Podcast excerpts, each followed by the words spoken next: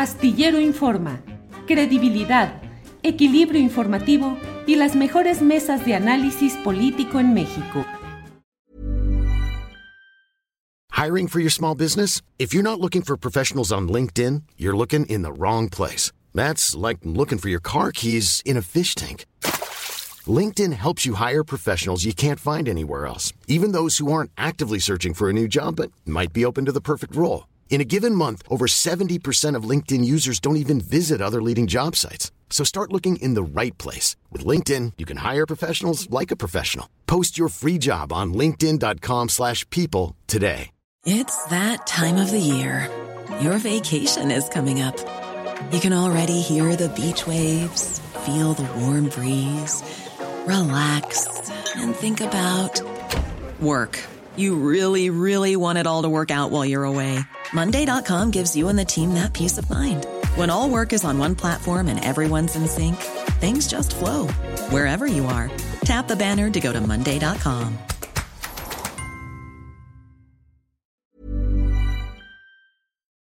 Bueno, pues en esta ocasión vamos a tener la oportunidad de escuchar eh, las palabras de Paco Ignacio Taibo, dos referentes a esta polémica que se ha dado respecto a reformas y cambios en eh, las propuestas, dicen los opositores o los críticos de, estos, uh, de estas reformas, eh, en el sentido de lo que ha sido el Fondo de Cultura Económica. Saludo con gusto a Paco Ignacio Taibo, que está aquí con nosotros. Paco, buenas tardes. Muy buenas. ¿Cómo estás, Paco? De lo más bien. De lo más bien, eso está muy bien. ¿Cómo van este tipo de señalamientos eh, que sobre todo, bueno, fueron publicados originalmente con algunas críticas en el diario Reforma, en el cual señalan eh, eh, que hay algún tipo de modificaciones que preocupan a estos expertos en cuanto al futuro que tenga el Fondo de Cultura Económica? Preocupa el viraje del Fondo de Cultura Económica, han dicho. ¿Qué responder, Paco Ignacio? Pues que han estado fumando mota de baja calidad, porque hace cinco años que, que, iniciamos este viraje. Hace cinco años dijimos, vamos a bajar los precios, los bajamos radicalmente. Vamos a sacar colecciones populares, las sacamos. Vamos a sacar colecciones de literatura que tengan un impacto entre lectores jóvenes ciencia ficción, fantasía, uh, novela policíaca, cómic, pues las hicimos, uh, sin que esto transformara lo que habitualmente estaba haciendo el fondo, los breviarios, la, libros de ciencia, de filosofía, que se siguen sacando, y la enorme cantidad de libros de literatura infantil y juvenil. O sea, ¿qué, qué, sorpresa puede haber? Y su, sus elementos de crítica a los tres entrevistados que Reforma vuelve página completa, son, uh, están cambiando. Pues sí, sí, estamos, ¿qué, ¿qué, esperaba? Perdieron las elecciones, llegó un nuevo proyecto, o, sea, uh, ¿abandonan la misión original del fondo? No, no la abandonamos para nada. Te puedo mostrar las novedades en física, en filosofía, en derecho, que publicamos día a día. El fondo publica un libro y medio diario y mm, ahí están y circulan. Hemos modificado la red de librerías, sí, sí la modificamos para hacerlas más amables, para sacarlas de museos donde para poder entrar a la librería tenías que pagar la entrada al museo. Creamos nuevas formas de distribución, pues sí. Este año vamos a estar en 170 ferias de libro en, en comunidades, algunas de 20, 30 mil habitantes, pues sí, y llegaron con los librobuses hasta el último cerro en la Sierra de Puebla Norte, pues sí, sí llegamos. O sea, ah, y regalamos libros, que esto es algo que les preocupa particularmente, y lo denuncian como un fenómeno asistencial. Bueno, ¿en, ¿en qué país viven? En un país de clase media hiperalta, que tiene tarjeta de crédito cuando entra en una librería, o sea, claro, hemos regalado 5 millones de libros y, cuántos miles de lectores se han creado. En estos momentos, el fondo tiene cerca de 15 mil clubs y salas de lectura distribuidos a lo largo de todo el país. Abastece a bibliotecas de pueblo, que son cuatro tablones y cinco ladrillos. Ah, y luego, ¿cuál es el problema? Ahora, ah. Paco, el, en el anteproyecto de decreto que es del 16 de junio, si no me equivoco, tiene algunas cosas que puedan generar esta, este, esta postura negativa de estos críticos. Es decir, ¿qué se hace o qué se plantea en ese anteproyecto de decreto? ¿Formalizar lo que, ya se ha venido haciendo? Claro, o sea, y este es el primero, viene el segundo, donde se formaliza la relación entre las librerías fondo, la librería Educal para crear una sola red, que desde el principio con un convenio con Educal la armamos. Ya no hay librerías fondo, hay librerías fondo Educal, para que tengan la misma distribución. Y que los envíos a Piedras Negras, que tienen que detenerse en 20 ciudades por el camino, los unificamos para no tener que hacer dos envíos.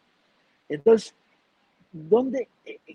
yo a veces me pregunto, ¿les angustia que regalemos libros? ¿Por qué? Porque dicen que regalar libros no crea lectores. Mentira. Te puedo mostrar miles de testimonios, desde niños en San Quintín a los que les regalamos libros, que por primera vez tenían un libro suyo, hasta un, un, oficial de Marina que dice, desde que tenemos biblioteca en el barco se lee mucho más. ¿Sí? Por cuando le regalamos 21 para 21. a miles de testimonios de que regalar libros a sectores que no tienen dinero para adquirirlos aumenta la lectura de los ciudadanos, aumenta el número de ciudadanos que leen. Ahora, Paco, en términos presupuestales, ¿qué tanto implica este regalo de 5 millones de libros? Dices, ¿cómo equilibrar las finanzas regalando libros? Desde que nace el fondo, tiene un doble sentido el financiamiento.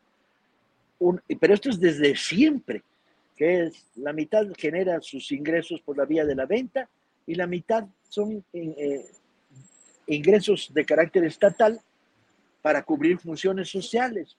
Solo así se puede entender que mantengamos abierta la librería en un lugar donde no es rentable económicamente. O sea, solo un neoliberal dice, no, no es rentable, ciérrala. No, es la única buena librería que hay en una comunidad en Michoacán. ¿Cómo la vamos a cerrar? Y bueno, de eso el financiamiento es así desde siempre. O, ellos, los tres críticos, que son tres exfuncionarios del fondo, no vivieron con presupuestos similares, pues te los puedo mostrar. Y lo que ahora tú destinas o destina el Fondo de Cultura Económica a estos regalos de 5 millones de libros, antes ese dinero, ¿a qué se dedicaba, Paco?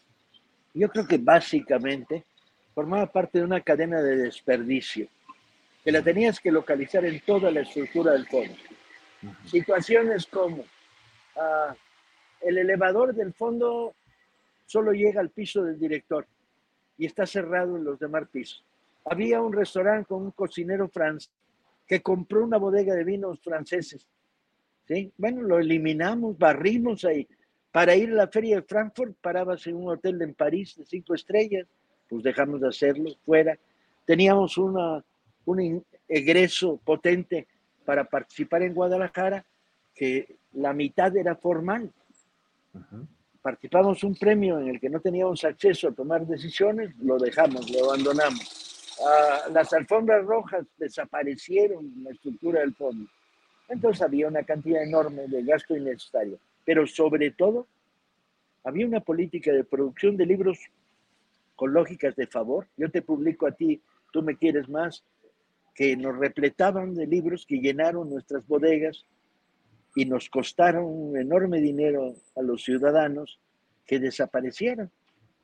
Ahora, Paco, en lo que estás viendo de esta promoción intensa de lectura con estos 5 millones de libros gratuitos, con nuevos públicos a los que llegan, ¿qué estás detectando como mayor preferencia de ese nuevo público lector? ¿Ficción, no ficción, eh, literatura, eh, temas políticos? Es muy variado pero además son 5 millones repartidos en los 5 años. No es que tengamos un presupuesto para regalar 5 millones al año, no lo hay. Pero hay de todo, porque depende del tipo de salas de lectura, bibliotecas populares, clubes de lectura. Si son clubes de adultos mayores, la historia es lo que funciona. Y funcionan también las leyendas regionales, los cuentos de pueblo, pero historias sobre todo. Si son clubes de adolescentes, fantasía, ciencia ficción, novela policial. Si son clubes de niños, literatura infantil. Entonces, la variedad es inmensa. Tienes que ir preguntándote continuamente qué libros regalamos a este sector. Lo que hemos logrado es que en buena parte de los casos convocamos a las salas de lectura de una región, ponemos los libros que podemos regalar sobre la mesa y ellos escogen dependiendo de qué tipo de sala de lectura tienen. Pero luego te encuentras con sorpresa. Ah, escuelas secundarias técnicas de la costa de Veracruz. Se me ocurre decirle, pues mandémosles 50 ejemplares del Viejo y el Mar, de Hemingway. Y la primera reacción a un mes de haberlos mandado es 25 ejemplares, perfecto, maravilloso, lo están leyendo, les gusta mucho. Y 25 ejemplares, converso con ellos como hago frecuentemente en reuniones por Zoom con salas de lectura en todo el país. Me dicen, no, Paco, aquí de, de mar ya está muy visto, aquí no, mándame, mándame de dragones. Oh, y yo digo, ok, agarro esos 25 y los mando a la Sierra de Aguascalientes, donde no han visto el mar en su vida y les encantaron. Y les mandé 25 de dragones. Pues porque la gente lee por curiosidad, por nostalgia de lo que no tiene. Y lo que hay que tratar es de mejorar la calidad de su lectura. Ah, en lugar de, de, de mandarles este, autosuperación, que no la mandamos, la sacamos del fondo. El fondo no distribuye en su cadena de librerías ni un solo libro de autosuperación. Lo siento por los que creen que el tarot es ciencia, pero no estamos a favor de promover este tipo de lectura, que los vendan en otras librerías, simplemente. Y entonces, fuera de esto, pues el, el abanico es infinito. Es García Márquez Hey, I'm Ryan Reynolds. Recently, I asked Mint Mobile's legal team if big wireless companies are allowed to raise prices due to inflation. They said yes. And then when I asked if raising prices technically violates those onerous two year contracts, they said, What the f are you talking about, you insane Hollywood ass? So to recap, we're cutting the price of Mint Unlimited from $30 a month to just $15 a month. Give it a try at mintmobile.com slash switch. $45 up front for three months plus taxes and fees. Promoting for new customers for limited time. Unlimited more than 40 gigabytes per month. Slows. Full terms at mintmobile.com. Everyone knows therapy is great for solving problems, but getting therapy has its own problems too, like finding the right therapist, fitting into their schedule, and of course, the cost.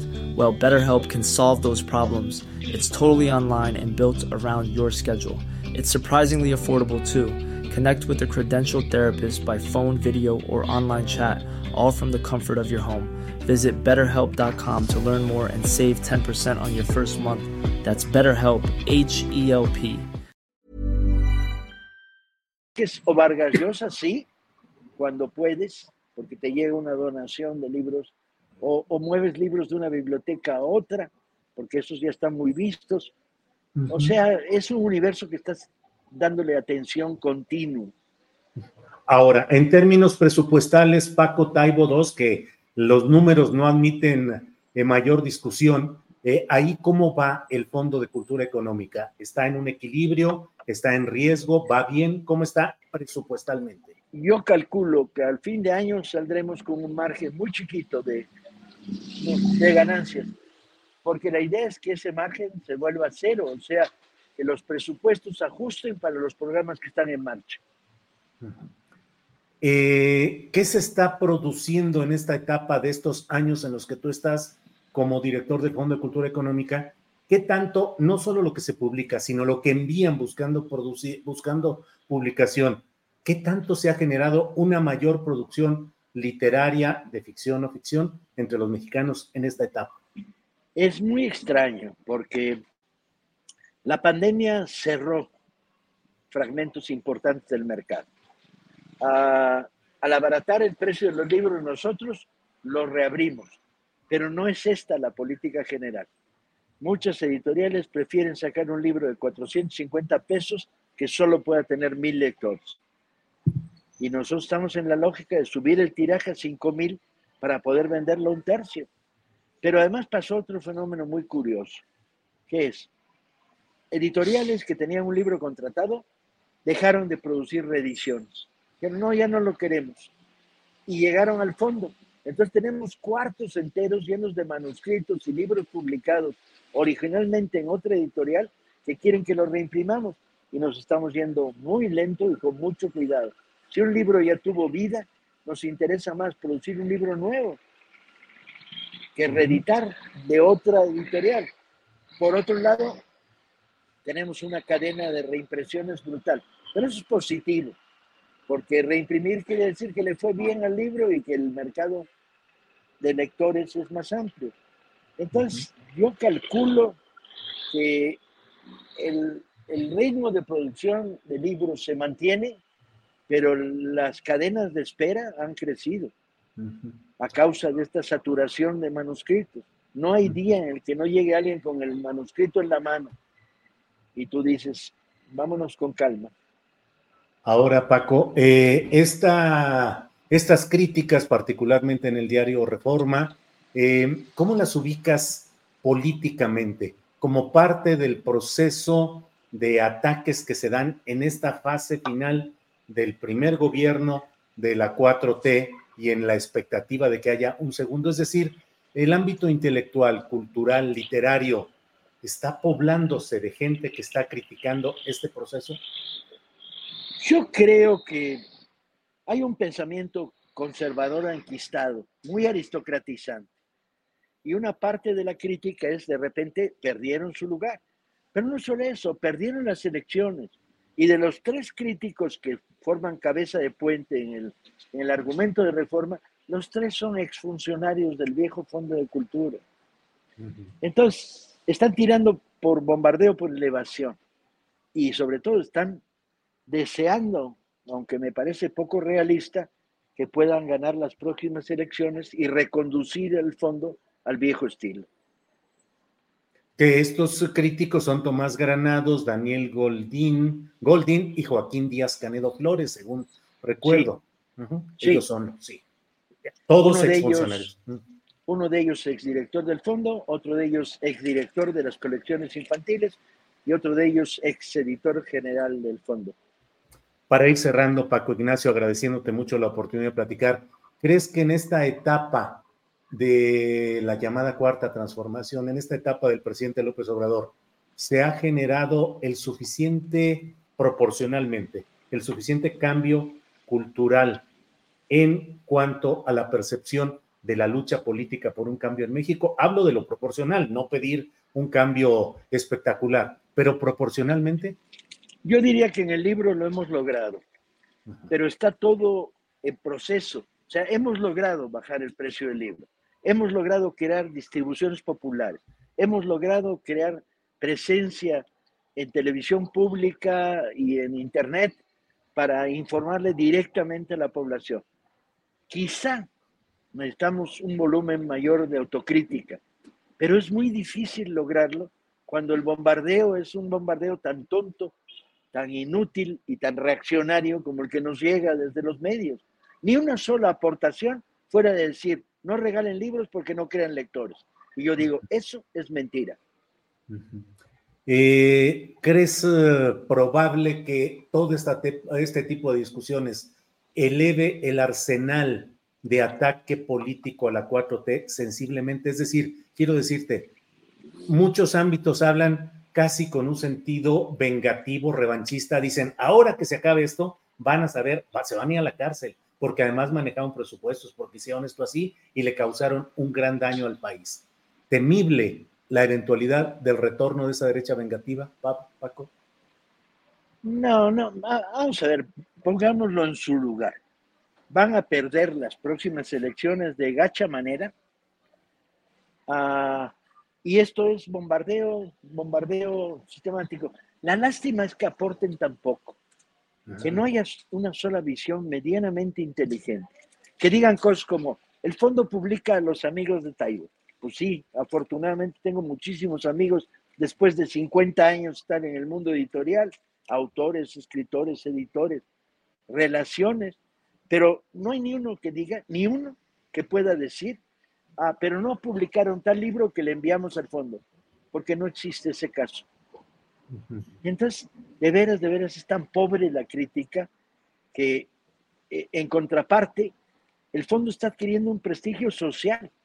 Yo lo vivo en la calle, yo ando en la calle, yo estoy en ferias de libro, en, en, los lugares más alejados, doy conferencias en la mitad de la República, visito librerías. De hecho, en estos momentos mi oficina es la cafetería enfrente de la librería.